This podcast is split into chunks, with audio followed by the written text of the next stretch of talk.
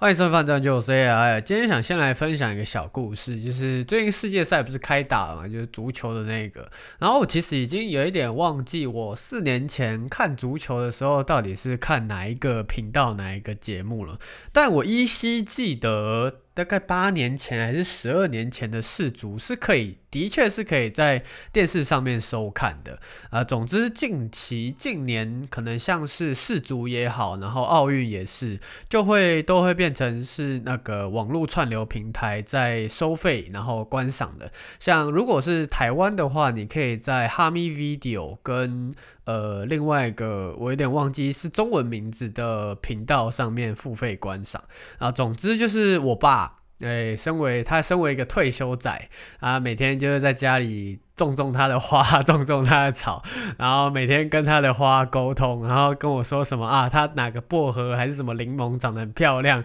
我想说怎么办？我以后可能也是长这个样子 啊。总之呢，我爸就是一个在家里退休仔，然后很无聊。那无聊的结果就是他想找很多事情来做。然后诶，前阵子就是开打前期，可能我记得是日本踢球的那一天，应该是三四天前，他就一直问我说。哎、欸，哪里可以看世足赛？哪里可以看世足赛？然后我一开始还帮他查说，哦，因为这边这个频道可以看，然后哪个频道不行看？他还问我说，Netflix 可不可以看，或是那个 YouTube 上面有没有转播之类的？因为，哎、我们家的 Netflix 是我在付钱，YouTube 也是我在付钱。YouTube 的那个什么家庭包还是什么鬼的，就是呃一个月两百六十九块吧，也是反正几乎我们家的嗯网络观赏的。串流平台消费几乎都是我在付的啦，反正他就问我说各个。呃，我有在付钱的串流平台上面有没有可以看？我说不行，你要一定要去这个频道去看，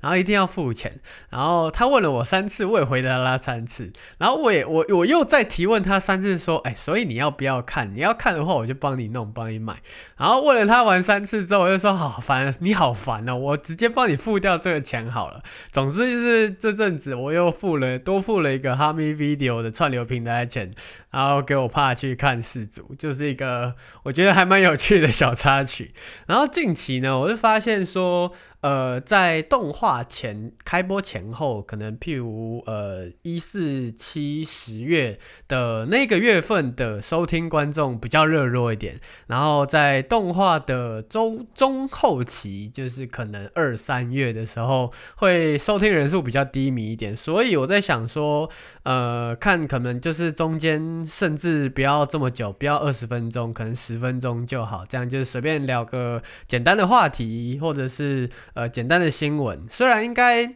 我不确定，反正先尝试着在中间。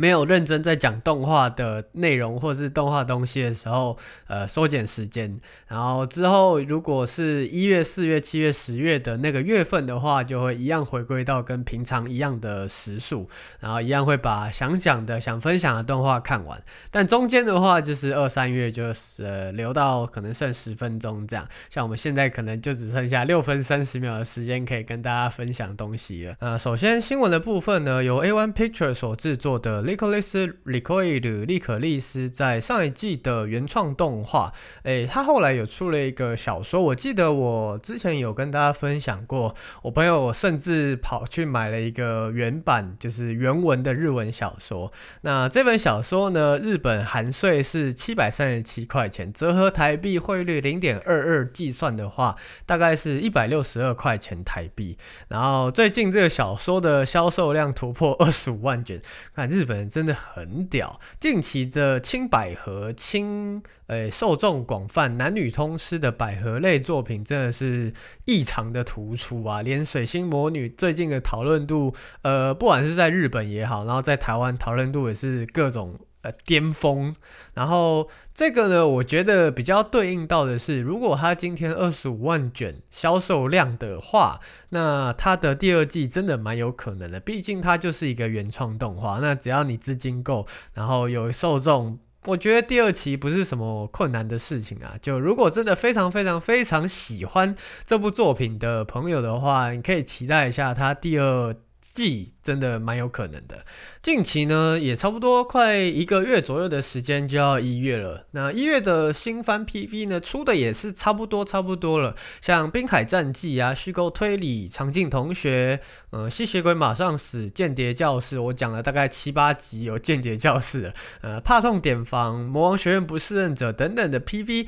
几乎你可以找得到的都有在 YouTube 上面有播放。那一月新番讲的差不多，所以我下礼拜应该会把一月新番我觉得不错，然后甚至全部 run 过一遍也都有可能。然后这时候呢，一月新番讲的差不多了，就要轮到四月新番来呃撑场面了。啊、近期呃前两天有在 YouTube 上面播送的《正中君复仇 R》的 PV，呃是在明年春季的时候开播。那这个正中君的内容呢，呃我记得它是在大概七八年前的时候，可能是我呃 maybe 国高中。左右的时间播出的一部动画，那它对应的小说内容呢，其实也是蛮老套的。呃，就是呃，我们男主角在小时候是个大胖子，然后可能国高中的时候，国中的时候是个胖子，国小也是个胖子，然后高中 debut 的时候呢，就要各种练肌肉，然后呃，非常的壮，然后非常的帅，非常的精实，然后要让以前。呃，讨厌他的青梅竹马，在高中的时候喜欢上他，就是这么一个诶、非常老套的青春恋爱喜剧。那想当然尔呢，除了男主角身边的青梅竹马转到高中的时候要攻略他之外呢，男主角身旁呢也一大堆想要呃攻略男主角的女孩子们。这样，那说到剧情的部分呢，我觉得它比较像是很久很久以前看的，叫做《迷茫管家与胆怯的我》。我记得这两部呃小说内容跟动画内容，我觉得是差不多差不多的，而且甚至《迷茫管家》，我还有把他的小说一到十三卷全部看完。那总之，如果是跟我差不多年纪的观众的话，应该对这一部蛮有印象的。那如果是近期才加入动画这个大圈子的话呢，正中君的复仇，你可能要回去先看一下第一季，再刚好可以。呃，跟上第四，诶，四月的时候的新动画《正中君复仇》啊，那下一个新闻呢，也是四月新番，带着智慧型手机闯荡异世界第二季。这部算一两年前比较新一点的动画，应该大家都比较有印象。这部真的是异世界大厕纸时代时候的呃极端产物。也是异世界转生类别中的点中点，王中王，真的是没有看过这么欢乐的异世界转生作品。但是斯巴鲁、蔡月卯都要在旁边哭晕在厕所，然后古王也是在旁边哭晕厕所，一个对着空气斗智斗勇，然后另外一个每天呃死个上百轮都不是问题。这个拿着一只手机在异世界路上晃啊晃的，就有九个妹子要贴在他身旁了。那甚至你手机一查说，哦，我今天想要做个蛋糕做。做个饼干慰劳一下我身边的后宫们，但是不会做怎么办？那就只好掏出手机，拿出维基百科看一下蛋糕怎么做。然后呢，今天遇到了一群盗贼，哇，怎么办？遇到盗贼了，手机拿出来，拿出 GPS 定位系统，然后打开你最得意的 Google Map，然后点一点身边的朋友，那个旁边的盗贼全部圈起来之后，点选麻痹功能，你身边的盗贼全部都会被麻痹哦。就是这么一个不用花脑子，甚至你花脑子还会头很痛的一部动画，在明年四月的时候要出第二季啊！喜欢看这种大便类、厕纸类的异世界转生作品，可以期待一下这一部带着智慧型手机闯荡异世界第二季。最后一则新闻呢，则是 AT Six 在台湾举办快闪活动，五周年快闪活动。之前上礼拜或上上礼拜介绍到的活动，可能都是日本那边的，那这次次。呢，就在台湾了。活动时间是十二月二号的礼拜五到十二月五号的礼拜一，每天的早上十点半到晚上七点半。地点是在台北瓦斯巴德大楼，捷运南京三民站二号出口出来六分钟的地方。那 AT6 也算是老朋友了吧？我记得这部动画我也是吹到天空上面去，算近期可以跟 Vivi 或者是晋级的巨人这种。三 A 大作的动画，呃，可以就是齐名的一部动画。那尤其是他在第二三二四集的十六比九那个画面，哇，整片都是非常漂亮的红色彼岸花，然后男女男女主角对视见面的那个瞬间，哇，整个。脑内爆棚，非常优秀的一部作画跟内容，然后剧情部分也是非常优秀。虽然听说他小说后面没有到非常的惊艳，但至少我觉得他动画有改编到的地方，我自己是看得非常舒适、非常满意的。那如果有兴趣对 A T Six 有兴趣的话，可以去看一下。那最后一则比较像是情报而非新闻啦，就是之前因为疫情的关系，《异世界归来舅舅》有。停更一阵子，那这次呢？这个礼拜。第八话就会开播了，就一直播送到呃大概三四月左右，呃把异世界归来舅舅给播完。那对这部有兴趣的，我记得他在 Netflix 上面跟诶巴哈姆特都有播放的权限。那有兴趣的，然后还记得这部动画的，可以回头看一下异世界归来的舅舅。以上呢就差不多这礼拜的新闻。然后啊，今天呢想要来分享一个比较严肃一点的话题，就日本那边最新。新的税收制度出炉了，在二零二三年的十月呢，要上路一个叫做 Invoice 制度。那最一开始呢，就是动画产业召开抗议嘛，然后后来连声优啊、漫画啊、剧团界等等一起加入。为什么要抗议这件事情呢？总之就是原本日本的税收制度可能也跟台湾差不多，呃，就是呃某一个集聚以内的。年收入的人可以不用缴税，然后某一个级距以上的呢，就必须要缴税。那日本原本也是走这一条路的，但。近期呢，这可能要牵扯到很多关系。然后，总之，我先把新闻的内容先讲完。原本制度呢是年收不到一千万日元，大概是两百二十万台币左右的个体户呢是不需要缴税的。可能像是动画师啊、声优啊、绘师或是漫画家那种比较偏金字塔中下，我不能说是呃卖得不好、收入不好，只能说这种影音产业、然后动画产业或者是。演艺圈真的就是金字塔。最上面最上面的那一趴在吸收可能九十九点九九趴的钱，那剩下那个零点一趴的钱才会归类在下面九十九趴的人。所以像这类型的工作者呢，年收通常都只有两百到三百万日元，大概四十四万到六十六万台币左右。像你可能很常听到的阿尼亚·佛甲，就是《Spy Family》的阿尼亚的声优总崎敦美小姐，在当初可能二十出头岁。还在呃声优学校研习就读的时候，他就是靠着呃微薄的薪资，还有必须在便利商店打工才能过活，所以这对比较还没有知名度或甚至像是两到三百万日元的创作者来说，会是一个非常非常严重的一件事情。你就已经赚得非常少了，然后政府呢还要多收你一个叫做 invoice 的制度的税收。原本你不需要缴税，现在突然。呃，你可能收入五十万台币好了，原本你五十万都可以拿去付房租、付食物，现在多收十趴，你等于是要交给政府五万块。这五万块可以做非常多事情诶，可能至少呃房租也可以撑个两三个月吧。如果你这五万块收给政府的话，就一定会受到抨击。所以这让调查显示啊，就多达五十趴的动画师、导演、声优等等都会担心这项税收制度上路。原本让已经非常血汗的动画、动漫产业链更加的血汗，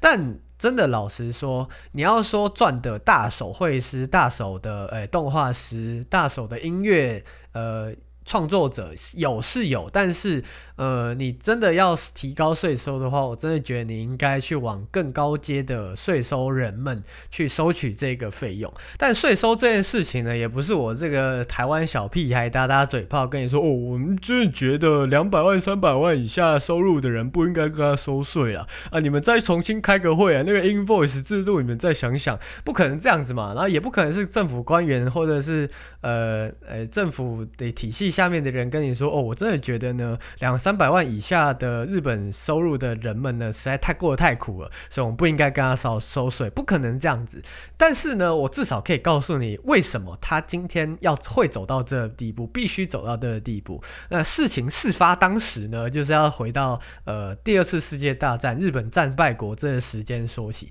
那时候日本战败嘛，但是呢，当时的物价是非常的低廉，然后人力也非常的低廉，但是人又特别的聪明，所以呢，日本人那时候就是疯狂的做爱，疯狂的工作，就你回家打炮，然后上班认真上班，然后呃培养出了一群又一群战后婴儿非常得力的，呃也是非常便宜的劳力。然后那时候你常听到，现在常听到的像什么相机的 Sony 啊，然后汽车的丰田啊，也都几乎都是在那个时候成立，那时候创立的。然后日本人呢，就是在当下诶创造出了一个非常特殊的，也只有日本人才有的经济团体，叫做财团。那财团呢，就支撑着日本国民一起走向辉煌的未来，然后就是一起走向呃。呃，股市房市的巅峰十年，然后那时候就是各个财团互相买对方的股票，然后互相垫高对方的营收，然后股市房市就冲冲冲一起往上飞。股市房市往上冲之后，就大家一起来吹泡泡嘛。好啊，大家要玩一起玩啊，泡泡越大越好啊，大家越来越开心啊。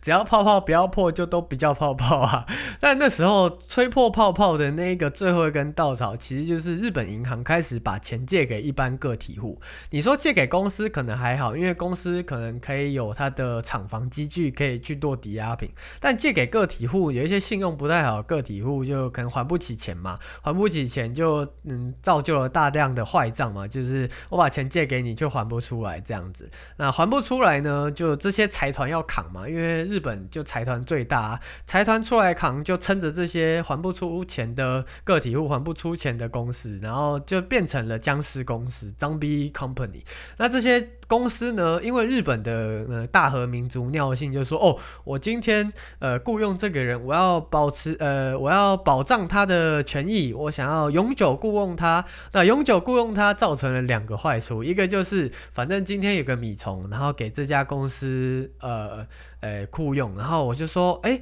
这个反正公司养我也没差，他也不会 fire 我，那我就在这家公司耍废啊，耍废了也没人管我啊。然后第二个第二个坏处就是今天有一个非常能干的人，然后他给公司造就了可能五千万、一亿日币的营收，但是他只领了可能五十万，就公司就觉得干好爽哦，这人可以赚这么多钱，可是我只需要付他五十万日币就好，看这个人，呃，反正他也不会跳槽，也不会离职。我就不要给他加薪就好，就变成是日本的公司那边呢，就是各种不能，就是你看像美国那边公司，就是不断的。出现，然后消失，出现消失，然后诶不断的往上，然后日本这边就是一直撑着，然后一直撑着这个僵尸公司。再来日本那边又各种高龄化，就变成说公司不把旧的人踢掉，然后死水一滩，然后日本人呢又是可能八九十岁起跳，可能占日本人口十趴十一趴超高龄人口社会，就会变成说不断在往恶性循环那边去转啊，然后就总之最后日本不。不断的扩张这个信用，然后不断的 QQE，然后不断的去降低利率、降低利息，然后又不断的提高消费税，挖东墙补西西墙，导致日本财政的那个收支比越来越。畸形越来越不对等，然后到近期可能日币喷到一百五十块日币兑一美元，这就是为什么今天日本逼不得已要向那些两三百万日币营收的人个体户去收钱，日本政府也没办法，他这个财政支出这赤字这么久了，他不得不再继续往下收税收，你才能维持日本政府的这个呃呃支出比例。今天什么方法最能解决这件事情？就是在战争，大家一起全部打在一起，打在一群不打紧，最好是老人全部给我派上用场，然后上去那边当炮灰。只要老人一死，虽然真的对老人有点不好意思，但是整个活动，人类活动上面，就老人这一个群体最没有贡献，最消耗资源，然后最冗。所以就变成说，如果你今天全部打在一起，要死一起死，要泡要破泡泡要破，全部世界一起破，全部世界一起跟着日本下水，那这样这件事情就呃虽然不到圆满，但至少是可以解决的。呃，对，差不多是这样。就现阶段也没有人可以解决这件事情，我也只能告诉你原因，然后我也只能跟你讲说，如果真的要解决的话，真的就只是得用这么极端的方式去解决。然后结果原本说什么十分钟。就好，结果一个不小心又讲到二十分钟啊！反正之后如果你哪一天看到我只更新十分钟，就代表那时候我没有认真在讲动画，你可能一四七月我才会更到二十分钟。今天先这样，peace，拜拜。